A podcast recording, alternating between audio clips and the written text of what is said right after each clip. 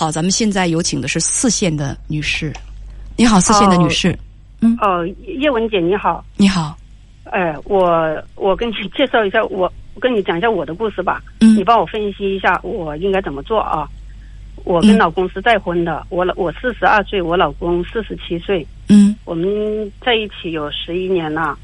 呃，我跟我带了一个女儿过来，我跟她生了两个女儿，有三一个十一十二岁，一个十岁，一个五岁。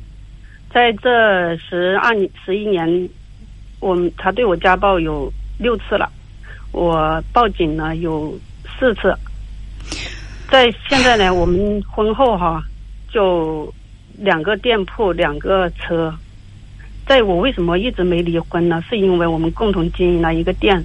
在这个店经营是比较专业一点，都是我在经营，在呃为一些鸡毛蒜皮也是为钱吧，所以他才经常家暴我，所以我就因为因为我十二年的基础，这个店这个店铺没有房产证的，所以一直他就他就以什么理由，只要我一不说不过，他马上把这个店卖掉，他就是这样子，所以我一直就没有舍得放手。但是我又老是活在一种好像水深火热当中，不知道下一次会是啥样，所以我就在犹豫，到底我是一走了之，还是直接起诉离婚，还是怎样？你有三个孩子，好矛盾。对，因为我三个孩子太不容易了，因为平时吧，因为小孩多，都是他在管孩子，我也很理解他。但是呢，他我也跟他相就是说交流，看他到底怎么想。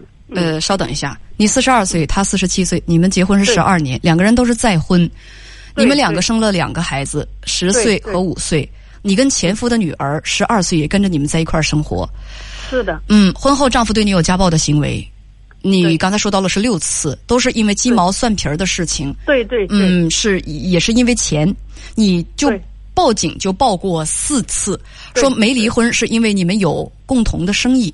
对，平时是他照顾孩子，你做生意。你跟编辑讲说他想管钱，可是你认为他花钱大手大脚，你就把钱收回来，他就不满意。你提过离婚，他不同意，还威胁说你如果离婚就把家里的一切都卖掉。对，嗯，他卖掉你也能分一半吧？我知道，因为因为是这样子啊，因为我我我说真的哈，其实我也不靠男人挣钱，但是我就觉得重组一个家庭很不容易。因为我这个店铺位置很好，没有房产证的。我县城有一个房子是我的名下，也是也是婚后的，所以我就好像十二年人生有多少个十二年呢？我就一直想他老一点会好一点吧，所以我就一直没走离婚这一步，你知道吧？但是好像他现在哈检查他肺部有一点囊肿吧，情绪我又因为我也我我我又我又在想。哎呀，他身体不好，多关心他一点呐。他就觉得好像我给他带来情绪，但是不管怎么样吧，你有什么好说，是吧？哎，他照样会打人，身体不好了也会打人。他现在打人，他就揪头发，他意思是说啊，打的我有伤，我会报警。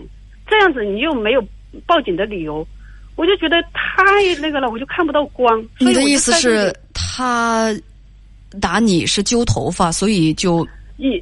以前他不是揪头发，现在是我报了很多次警，在他好像他的目的吧，也不是想跟我离婚，他的目的就是想钱给他管，但是我好像接触不了，说我挣钱，我要为孩子钱给你管，我也做不到，是吧？但是生活费我一个月每一个月都给他七千米，就是家里面的开支，我们家开支比较大，一个月一万多吧，但那个倒无所谓，是吧？但你要说把家里的所有的经济给你管，我其实我在公经济上我还是公开公正的，意思是每每个月每天接多少钱，我都会告诉他，会写记在一个本上。我就怕他疑神疑鬼，你知道吗？他没有，我跟他之间没有自由，没有沟通。就像我开店一样，我很希望有时候我陪着孩子去玩一下，或者是回娘家，或者是上一趟街啊，他都会很，就是，他说你去你就关门，或者是怎么样。其实我一开始。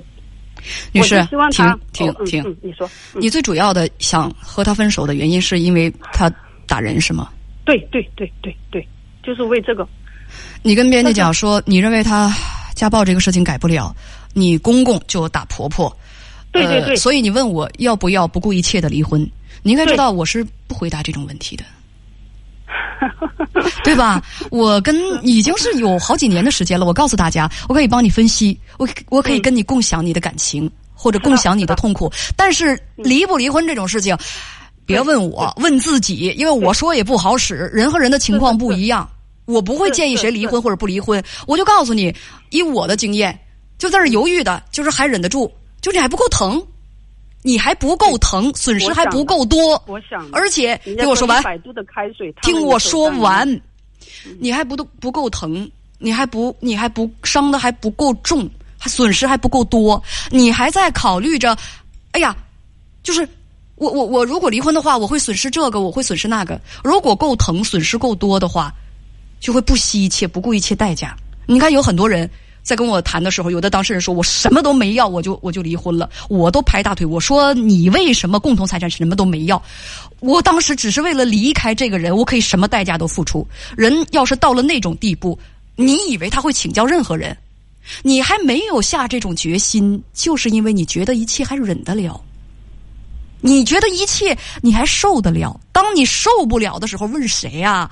甭说问叶文，你谁都不会问的。明白我的意思吗？明白，明白。我们做任何一个决定，我跟大家讲，都是有得有舍的。我们其实，在内心当中，每个人都有个小算盘，精着呢。我离婚或者我结婚，我收得多少亿，我损多少，得多少损多少，我得多少舍多少。其实很多人都明白的清清楚楚，用不着别人去嗯。出主意的，只不过是大多数人。为什么呢？为什么犹豫不决？就是我不想舍，我只想得。要是说我可以离婚，但是离婚让我没有任何损失的话，那就好了。但是离婚哪有没损失的？不损失到你身上，也会损失到家财身上。你和家财不受损失，也会损失到孩子身上。离婚就是有损失。对我，我最放不下的就是孩子，因为我要是重新开始一个地方，肯定最少得一年。所以啊，一年的时间起步。所以人生就是一个研究得舍的过程。对，婚姻就是这样，所以大家有时候说说，叶文姐，你觉得为什么有的人会他会就是会闪婚呢？我说，因为他在考虑婚姻这个问题的时候，他只考虑我能得多少，他就没有考虑说我会舍什么，所以他就，对，他就没有那因为没有那种眼光和智慧呀。我会得什么？我会得到一个婚姻，这是最关键的，我要完成一个任务啊。但是你会舍什么呢？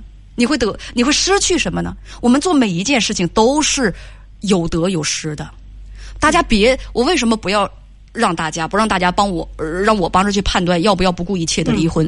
因为你们每个人都有每个人不同的对具体情况，每个人都有每个人不同的我舍不掉的东西。有的人舍不得这个，有的人舍不得那个，太具体了。你们自己去想一想，是就是这人心里头不光有个算盘，也应该有一架天平。你把所有的东西你都放去上上面去称量一下，而且你自己也应该清楚什么对你最重要。而且不同的年龄的男人和女人，他对于自己最重要的东西，他是不一样的。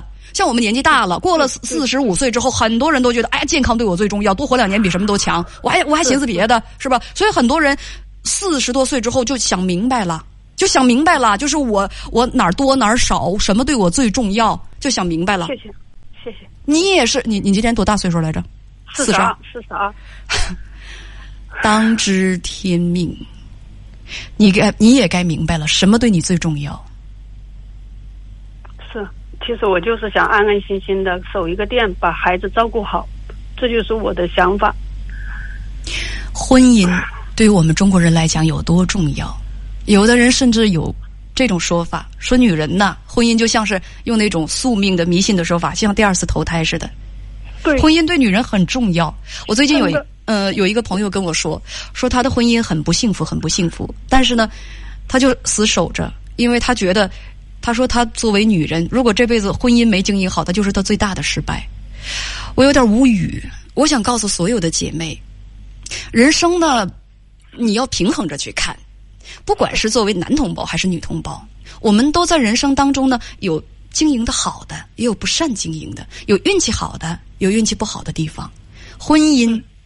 什么样不能决定一个人的人生是否成功是否失败？而女人，你判断一个女性在她的一生当中，这个生命是否有价值啊？自我价值是否实现？单看这一个指标，就是你婚姻呃，成不成功？我觉得这是短视的，而且是不科学的。假如说这个女性，哪怕她一辈子没有婚姻，但是她为国家啊、为大众、为人们做了很多的贡献，她为别人的利益，他能够牺牲掉自己的利益，他是那样的英雄，我依然觉得他的人生是很有价值的。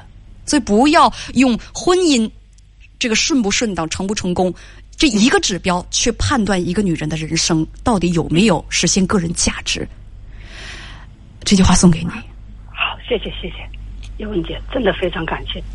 还有问题吗？没有了，没有了。再见，好，谢谢啊。再见。